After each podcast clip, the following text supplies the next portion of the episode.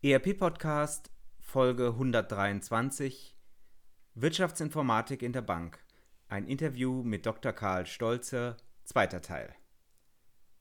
Karl Stolze hat einen interessanten Lebensweg vom Studium über die Strategieberatung bis zur Projektleitung in einer großen Bank.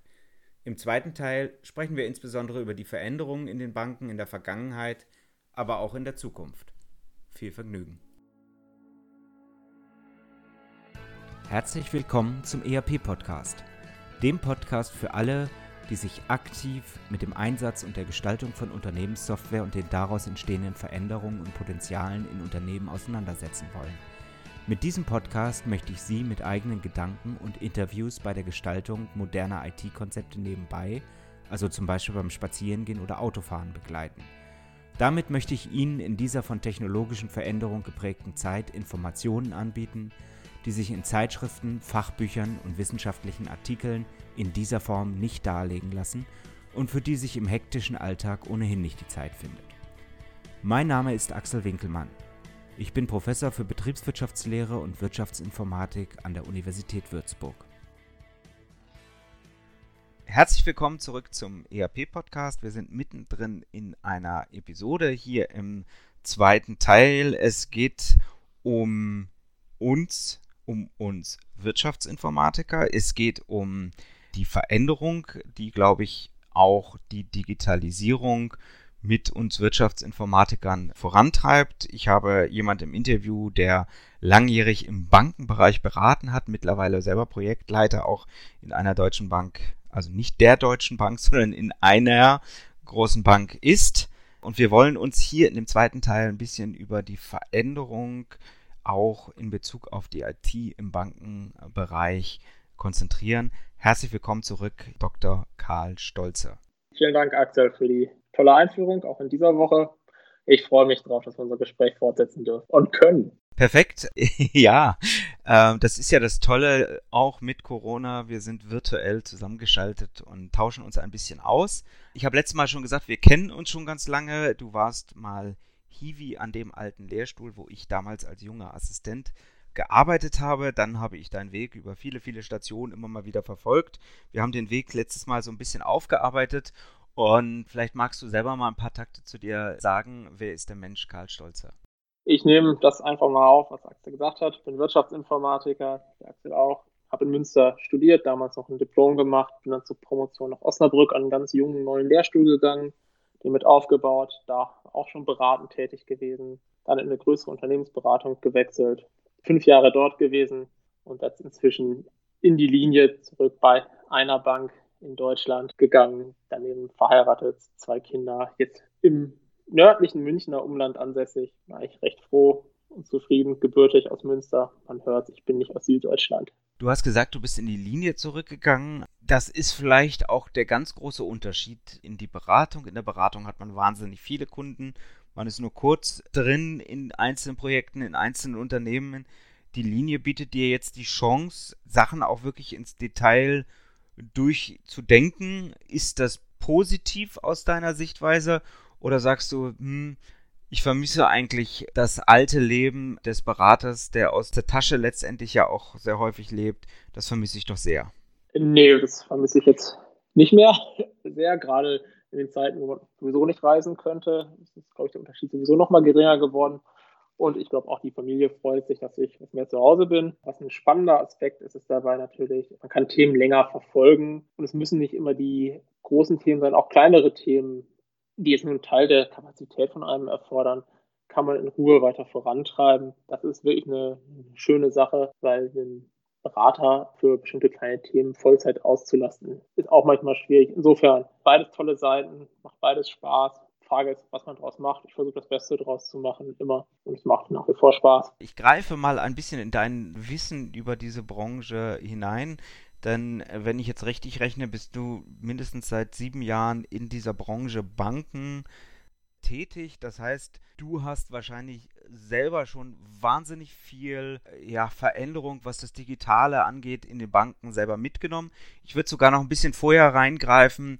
Vielleicht kannst du so ein bisschen sagen, wo kommt die Bankenbranche in Bezug auf Digitales, in Bezug auf IT eigentlich her? Meines Verständnisses nach ist es eine der ersten Branchen, die weil per se, ich meine, Geld ist was Digitales per se, auch wenn es auf Papier gedruckt ist. Das war immer eine Digitalbranche per se und sie waren sehr stark am Anfang auch dabei, IT mit zu gestalten in, in Deutschland oder international, oder? Absolut. Eigentlich ist eine Bank ja eine riesen organisationsverarbeitende Maschine. Ob das jetzt früher auf Papier war, vielleicht sogar mit dem Federkiel geschrieben, in großen Büchern oder jetzt in digitalen Maschinen. Eine Bank ist eigentlich Informationsverarbeitung pur. Es gibt ja nicht, nichts, was man anfassen kann. Das eigentliche Produkt einer Bank, Banking, jetzt im weiteren Sinne, ist ja kein physisches Dienstleistung, sehr abstrakt, schwierig zu greifen, vielleicht auch in manchen Bereichen. Insofern ist die Branche prädestiniert dafür gewesen.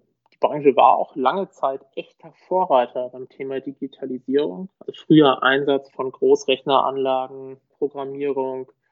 Man denke auch nur vielleicht, die älteren Zuhörer werden sich vielleicht erinnern, in Bildschirmtext BTX in den 80er, 90er Jahren, wo man das erstmal online oder Homebanking machen konnte. Ich gebe zu, ich war noch zu jung dafür, um selber BTX-Nutzer zu sein. Also mitkriegen können bei meinen Eltern, wie sie damit angefangen haben. Das war ja schon eine Revolution damals. Man konnte auch einfach von zu Hause Überweisungen auslösen, musste nicht zur Bankfiliale hin und irgendwelche Papierformulare einschmeißen.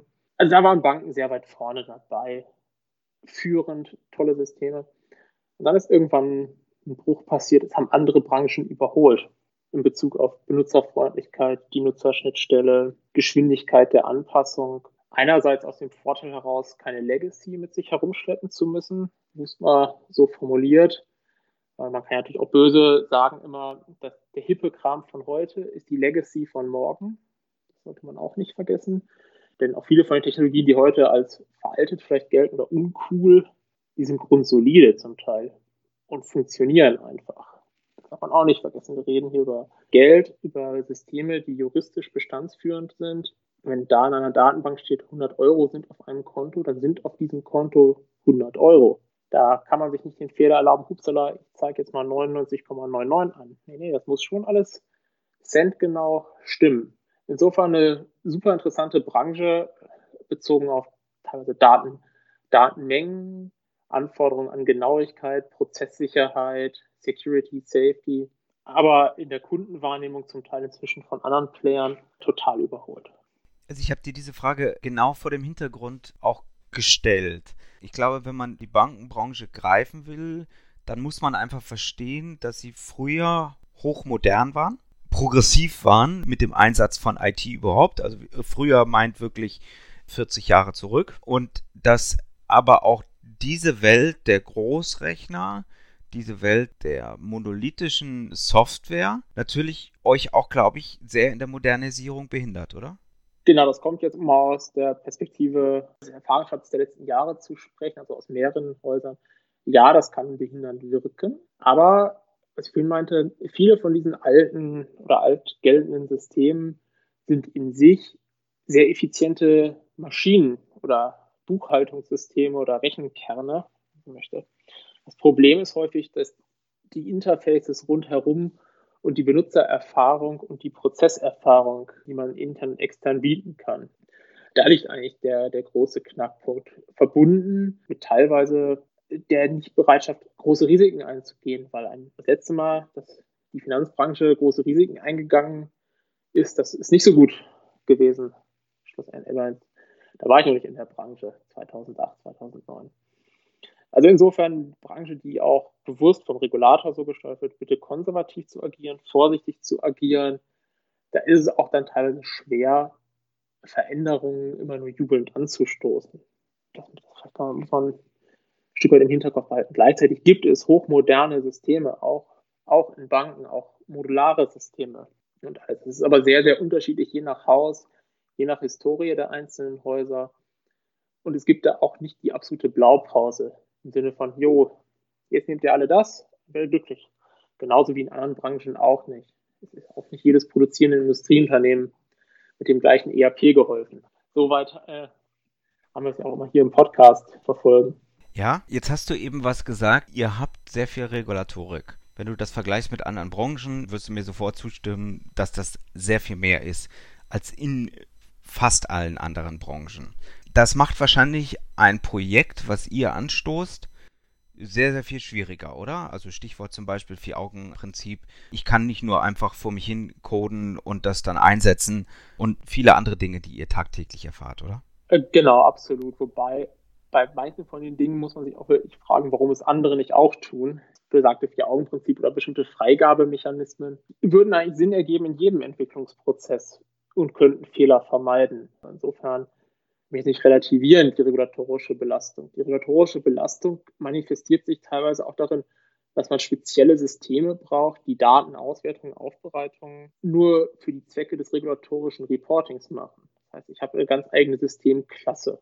Ich habe eigene Lieferstrecken. Ich brauche ein unglaublich stabiles, sehr performantes Datenfundament, was es mir ermöglicht, innerhalb kürzester Zeit bestimmte Reports zu erstellen gibt es aus der Regulatorik heraus beispielsweise Anforderungen, dass eine gewisse Art Rumpfbilanz oder Bilanzkennziffer innerhalb von 24 Stunden für die gesamte Bank bereitstehen müssen oder ähnlich. Das heißt, das sind Dinge, die auch ganz hohe Anforderungen an Datenstrecken, Datenhaltung, Konsistenzen wiederum stellen. Und das ist eigentlich, was es dann auch nochmal die Komplexität erhöht und gleichzeitig immer neue regulatorische Anforderungen dazu führen, dass ein nicht unerheblicher Teil des Change-Budgets, also für Veränderungen, einfach dafür draufgeht und dafür verwendet werden muss. Nur zum Erhalt der License to Operate, wie es immer schön im angelsächsischen Raum genannt wird. Das heißt, allein um weiterhin am Markt bleiben zu dürfen, muss ich unglaublich viel Geld investieren, um neue Datenanforderungen, andere Auswertungen, gegebenenfalls bestimmte neue Prüfmechanismen einfach zu implementieren. Jetzt hast du gesagt, ganz viel Regulatorik, was das behindert, was aber auch vorgibt, wie bestimmte Dinge gemacht werden müssen. Ich werfe dir mal ein Zitat an den Kopf, vor dem Hintergrund auch, ist das berühmte Zitat von dem Microsoft-Gründer, Banking is necessary, banks are not, 92 oder 94. Wir sehen die Banken heute auch immer noch. Hat das seine Berechtigung? Ja, also der erste Teil Zitat Banking necessary in einer arbeitsteilig arbeitenden Volkswirtschaft ab, ist absolut zu unterschreiben. Warum gibt es immer noch Banken so viele? Irgendwer muss ja diese Informationsverarbeitung, die im Banking drinsteht, leisten. Und da hat sich als effizienteste Organisationsform scheinbar die Bank herausgebildet oder Finanzinstitute allgemein wir haben ja vor 20 Jahren beispielsweise mal den Trend gesehen, Allfinanzkonzerne zu schaffen, die Versicherungen und Banken integrieren wollten. Die Ansätze sind ja alle wieder zurückgegangen. Die Leute haben sich wieder stärker fokussiert auf Kernkompetenzen. Es gibt die Banken, die den Zahlungsverkehr abwickeln, Kredite vergeben und ähnliches. Insofern denke ich schon, Banken sind weiterhin notwendig, worüber man immer streiten kann, auch als Volkswirtschaft oder auf dem politischen Raum. In welcher Organisationsform betreibe ich solche Institutionen, Institute? Aber das ist eine ganz andere Fragestellung, als dieses Zitat äh, das nahelegt. Okay, also ich frage auch vor dem Hintergrund, wir haben mal in Folge 39 Banking as a Platform natürlich auch einen der Gründer der Solaris Bank als Backbone Bank sozusagen als technische Plattform im Banking interviewt. Wo siehst du die gegenwärtige Aufgabe der Banken und wo vielleicht auch die Zukunft? Sowohl heute wie auch morgen werden Banken Zahlungsströme organisieren zwischen Menschen. Und das tun da auch selbst Dinge wie PayPal. PayPal hat auch eine Banklizenz zum Teil. Es geht einfach darum, Zahlungsströme effizient auszutauschen. Dazu das Thema der sogenannten Fristentransformation zwischen kurzfristigen Verbindlichkeiten, langfristigen Kapitalanforderungen und Ähnlichem. Das heißt, diese Dinge, die bleiben, die sind ein Stück weit zeitlos. Da ist Bank, hat sich das Aufgabenspektrum von Banken auch in den letzten paar hundert Jahren, bös das jetzt klingt, nicht fundamental geändert. Und das wird sich auch kurzfristig nicht ändern. Was sich ändern wird, sind die Lieferwege für die Dienstleistung. Also wie kann ich diese Dienstleistung beziehen, nutzen, die Benutzerschnittstellen und dann immer wiederum Spezialisierung, dass bestimmte Banken bestimmte Spezialbereiche abdecken und andere nicht. Also beispielsweise, wir können ja grob unterscheiden zwischen Retail-Markt, also Privatkunden, vielleicht keinen kleineren Firmenkunden, dann hat man größere Firmenkunden, Sparten, man hat Spezialfinanzierer, verschiedenste Mobilien, Immobilien. Das heißt, es gibt ja auch noch verschiedene Differenzierungen innerhalb des Bankenbereichs. Und diese werden auch vermutlich bleiben vor dem Hintergrund, dass bestimmte Branchen auch ganz spezielle Anforderungen haben an ihre Bankprodukte. Aber die grundsätzlichen Bankprodukte bleiben die gleichen. Es heißt nur zum Teil dann anders oder es kriegt eine andere Form. Ich habe eine Kreditkarte, statt Schuldscheine oder Schecks. Insofern bin ich da eigentlich ganz positiv gestimmt für die Branche. Nur das führt natürlich zwangsläufig immer zu der spannenden Frage, ja, was ist denn dann echte Innovation in so einer Branche? Das ist genau ein Knackpunkt, den ich gerade angesprochen hatte. Die grundsätzlichen Aufgaben haben sich nicht verändert in den letzten Jahrzehnten und Jahrhunderten, werden sich auch vermutlich nicht in den nächsten Jahrhunderten ändern. Insofern bleibt es spannend. Du hast mir das beinahe so ein bisschen vorweggenommen schon. Ich habe neulich mal wieder einen Vortrag auch über Blockchain-Ausgestaltung gehabt hier in der Region und ich war erstaunt, wie viele Leute aus dem Finanzsektor dort waren und wie informierte Fragen, und zwar von Nicht-Technikern, dann auch über dieses Thema gestellt wurden. Ist das the next big thing für die Banken? Es kommt darauf an, wofür. Also eine Blockchain als verteilte als verteilter Ledger, der schnell updatebar ist, also Ledger im Sinne eines, eines Buchs, eines Buchhaltungsbuchs, kommt immer auf den Bankbereich an, kann hoch attraktiv sein, weil da bestimmte Prozesse noch sehr langsam sind. In anderen Bereichen, it's just another database.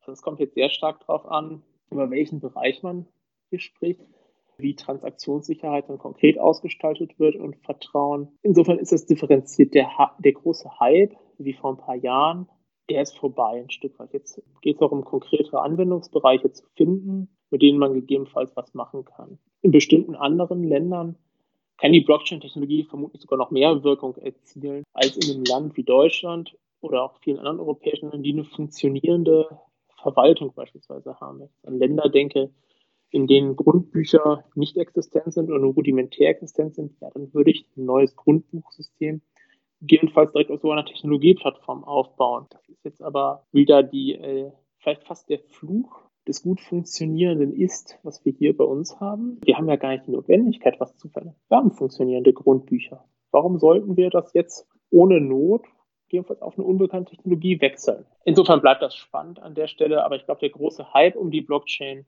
der ist erstmal vorbei. Jetzt geht es darum, mal zu schauen, wo bringt es wirklich einen Anwendungsnutzen gegenüber anderen Mechanismen zur Vertrauensschaffung. Okay, das ist natürlich auch immer eine Frage, inwieweit ist der Intermediär, in dem Falle die Bank, dann überhaupt noch notwendig, wenn eine neue Technologie eine Aufgabe zumindest in Teilen des Intermediärs auch wahrnehmen kann, oder? Genau, aber selbst dann bleibt ja immer noch die Frage, wie Vertrauen hergestellt wird. Zum Teil hat der Intermediär ja auch die Aufgabe des Herstellens von Vertrauen. Wenn man jetzt zum an Import-Export-Finanzierung oder ähnliches denkt, wo, der, wo die, die Banken dafür sorgen, dass Vertrauen herrscht darüber, dass beide Seiten das erhalten, was sie vertraglich vereinbart haben. Jetzt müsste ich in einem Fall, wenn ich das jetzt komplett über eine Blockchain, bestimmte Visionäre vorschreiben, vorbeten oder vorstellen, müsste ich dieser Blockchain abstrakt vertrauen. Aber was ist denn der Mechanismus dahinter, dass dann auch wirklich entsprechend gehandelt wird? Oder habe ich nicht dann einfach nur einen anderen Intermediär, der eine andere Technik verwendet? Das ist, glaube ich, die spannende Fragestellung, die in vielen von diesen toll klingenden Präsentationen zu wenig zum Tragen kommt. Ja, ist ein spannender Ansatz. Ich werfe dir da noch mal ein zweites Buzzword sozusagen rein. Bislang funktioniert ja vieles im Bankenbereich rein transaktional. Das heißt, ich habe Prozesse, die ich einmal ausgestalten muss in Form von Software und dann laufen die hunderttausendfach, millionenfach, egal ob es jetzt Clearing-Prozesse sind oder irgendwelche anderen Dinge. So, jetzt äh, kommen natürlich neue Schlagworte auch auf äh, und das größte Schlagwort ist äh, künstliche Intelligenz. Ist das etwas, womit sich die Bankenbranche besonders auseinandersetzt oder ist das etwas, wo du sagst, naja, wahrscheinlich sind wir eher die letzte Branche, in der so etwas zum Tragen kommt?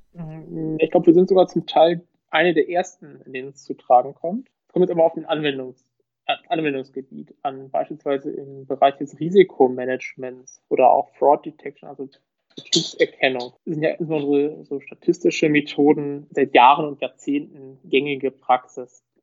Und diese jetzt zu erweitern in Richtung stärker künstlicher Intelligenz getriebener Ansätze wird ja jetzt schon, wird jetzt schon gegangen, zum Teil der Weg. Dabei habe ich manchmal das Problem mit dem Buzzword künstliche Intelligenz. Zum Teil wird darunter dann auch schlichte, gute alte Statistik neu verpackt verkauft. Dann muss man da auch nochmal abwägen, was meinen wir jetzt genau, wenn wir von künstlicher Intelligenz reden in Abgrenzung zu statistischen Methoden. Alle Risikomodelle, die Banken heute rechnen, basieren bereits auf statistischen Methoden grundsätzlich. Statistik hinterlegt.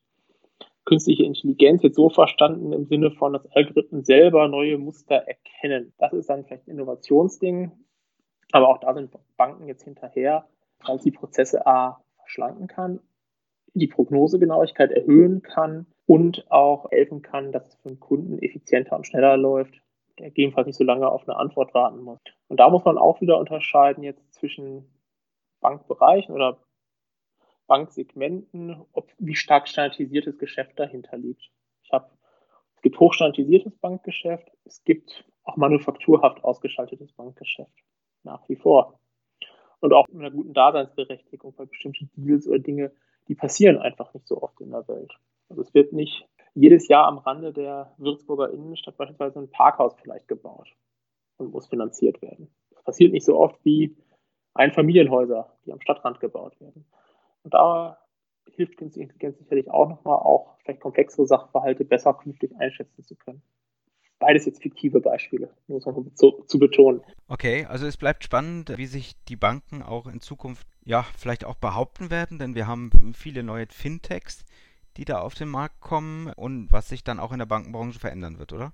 Ja, auf jeden Fall, wobei unter dem Schlagwort Fintech zum Teil sind es ja auch nur wieder Banken, nur jüngere Banken, also jetzt große prominente Fintechs, die vielleicht auch den, den Retail-Kunden bekannt sind, wie N26. Auch N26 ist am Ende eine Bank. Zwar mit einer sehr, sehr schönen App und ähnlichem, aber es ist immer noch eine Bank. Ich stimme dir völlig zu.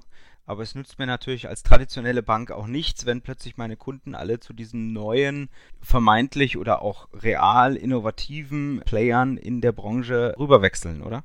Genau, da muss ich dann verteidigen und selber den Innovationsgrad hochziehen. Absolut. Also ich muss es verteidigen. Das ist genau der Punkt, den wir vorhin schon mal angesprochen haben. Die Benutzererfahrung. Wie schaffe ich es jetzt, eine vernünftige Benutzererfahrung zu schaffen, dass der Kunde bei mir bleibt oder auch zu mir kommt?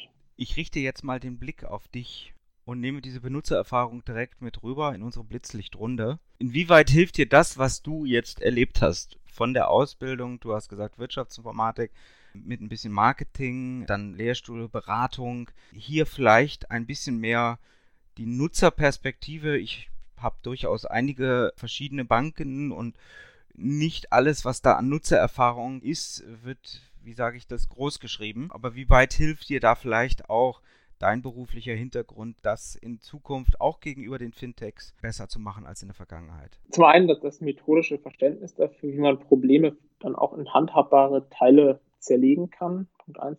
Punkt zwei, die Möglichkeit, das auch zu kommunizieren, auch vielleicht mit Kolleginnen und Kollegen, die jetzt äh, einen anderen Erfahrungshintergrund gesammelt haben, jedenfalls äh, sehr unternehmenstreu sind, das Unternehmen sehr, sehr gut kennen die man einfach dann auch mal mitnehmen muss, um zu schauen, was noch passiert in der Welt draußen. Und zum Dritten einfach auch die Lust auf Neues, die, die hilft immer, wenn man die auch glaubwürdig vermitteln kann und auch glaubwürdig nachweisen kann, das bringt einen Nutzen. Weil am Ende wird niemand etwas tun, was keinen Nutzen bringt. Du hast jetzt selber ja angesprochen, und auch selber Bankkunde bist, wie vermutlich die meisten Zuhörer. Der andere ärgert sich manchmal über seine Bank, aber tut dann am Ende nichts. Das ist dann auch zum Teil der Trägheit der Konsumenten geschuldet, dass da nichts passiert. Weil wenn die Konsumenten oder Kunden alle da bleiben, wo sie sind, zwar ein bisschen meckern, lästern, aber das keine Konsequenz hat, ist ja rational für den, für den Kaufmann irgendwo, ja, da muss ich ja nichts tun, wenn die alle bleiben.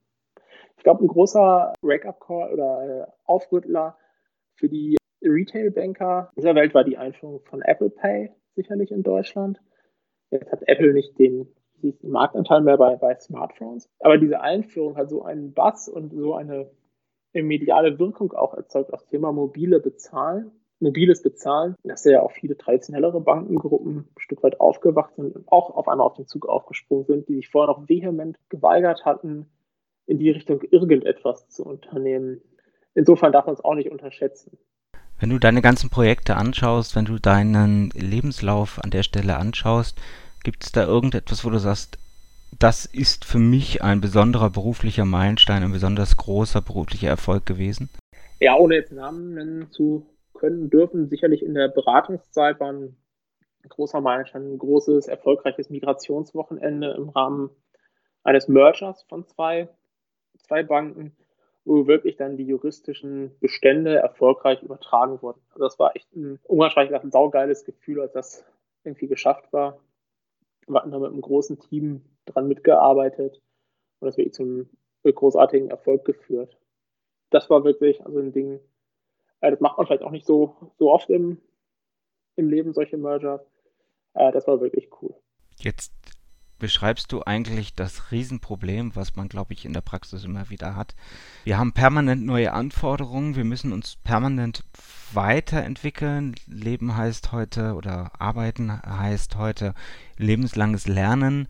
Wie hältst du dich auf dem Stand? Gibt es eventuell irgendein interessantes Buch, was dich persönlich weitergebracht hat oder weiterbringt und was du beruflich oder privat unseren Hörern auch empfehlen kannst? Der, der Klassiker eigentlich, Getting Things Done, immer empfehlenswert. Man muss die Methodik nicht eins zu eins sklavisch übernehmen, aber es hilft einem, diese Prozesse dahinter zu verstehen. Äh, nicht jede Aufgabe, die reinkommt, ist gleich wichtig und bestimmte Sachen einfach schnell erledigen oder ablegen oder mit einem Termin versehen und nicht irgendwie in der Inbox untergehen. Andere Quellen, die dich tagtäglich unterstützen, Internetquellen, Blogs, was liest, was hört man, wenn man Projektleiter im Bankenumfeld ist? Genau, also ich höre immer gerne den ERP-Podcast, aber Spaß beiseite. Ähm, ich den, mag den Podcast auch von Payment and Banking. Sind äh, Kollegen, die halt stark die Themen Payment, Mobile und Banking abdecken zum Teil sehr, sehr freaky sind, wo mich bestimmte Dinge auch ehrlicherweise dann nicht interessieren, aber die haben immer sehr hochkarätige Gäste. Das ist ein sehr, sehr interessanter Podcast, also super geeignet auch, wenn man draußen unterwegs ist. Das sind natürlich einschlägige äh, Newsseiten, wie beispielsweise Finanzszene.de, jetzt stark auf die Bankenbranche bezogen. Im Tech-Bereich, die, die Klassiker wie Heise Golem schaut man sich öfter mal an, aber auch mal Dinge wie äh, The Verge, äh, The Register oder andere englischsprachige Quellen um einfach zu schauen, äh, was im Rest der, der Welt noch geht. Und über beispielsweise den Newsletter von finanzszene.de erhält man auch mal wieder interessante Links auf andere englischsprachige und deutschsprachige Webseiten. Und natürlich den Newsletter der BaFin kann man auch, kann man auch lesen. Ist nicht, wenn man nicht selber einschätzen muss, was regulatorisch da auf einen zukommt, hilft es einem trotzdem zu wissen, womit die Kollegen demnächst in die Ecke kommen könnten. Jetzt frage ich nochmal abschließend ein bisschen breiter und zwar in Bezug auf das Unternehmensdatenfundament. Du hast ja in den letzten Jahren sehr, sehr viel mit ERP auch zu tun gehabt. Du hast auch sehr viel natürlich äh, mit Bankensystemen, heißt ja bei euch in der Branche vielleicht nicht unbedingt ERP, äh, zu tun gehabt. Wie verändert sich ja, dein, dein Berufsumfeld und vor welchen Herausforderungen steht dann die Unternehmenssoftware insbesondere? Unser ERP ist das Kernbanksystem, wobei auch der ein oder andere ERP-Hersteller inzwischen Kernbanksystem-Komponenten anbietet. Beispielsweise die SAP bietet ausschließlich im Bankenumfeld verbreitete Module an, wie CML, CMS, äh, BCA und ähnliches. Da geht es in verschiedensten Ausprägungen, beispielsweise um Collateral Management, also Sicherheitenmanagement, die eigentlichen Loans und äh, Mortgages, Current Accounts, also Kontokorrentkunden und ähnliches. Das heißt, auch die eher klassischen ERP-Hersteller sind zum Teil dann expandiert.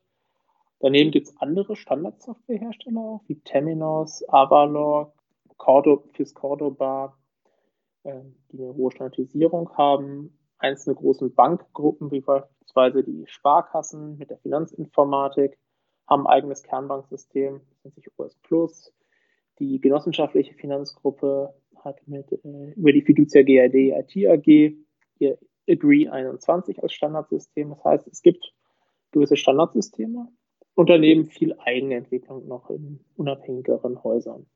Als, als originäres Fundament des Kernbanksystems Daneben unglaublich viele Kapitalmarktsysteme in vielen Häusern oder auch in der Treasury. Und die müssen alle am Ende verknüpft werden. Das heißt, fast jede Bank hat danach nochmal eine Integrationsschicht in Form eines Data Warehouses, um diese Daten für Reporting-Zwecke zusammenzuführen.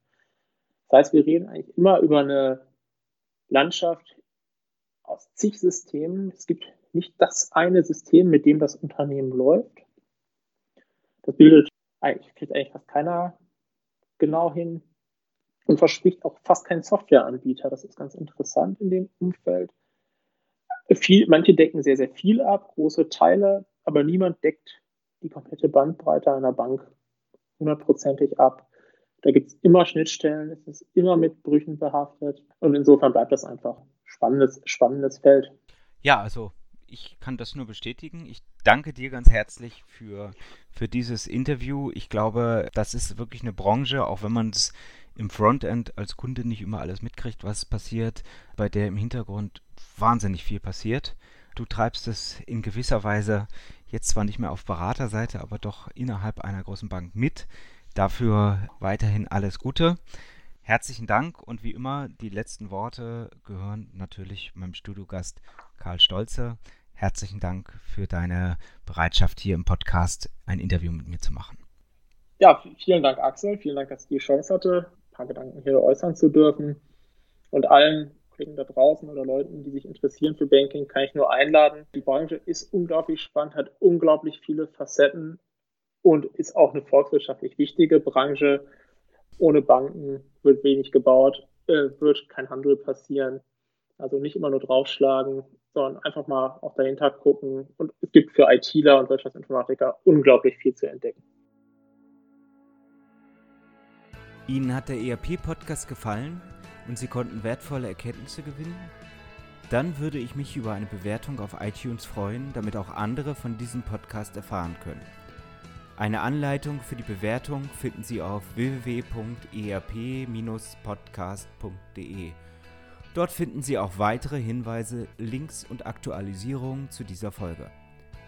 Das war der ERP-Podcast für alle, die sich aktiv mit dem Einsatz und der Gestaltung von Unternehmenssoftware und den daraus entstehenden Veränderungen und Potenzialen in Unternehmen, losgelöst von Fachzeitschriften, Büchern und wissenschaftlichen Veröffentlichungen, zum Beispiel beim Spazierengehen oder Autofahren, auseinandersetzen wollen.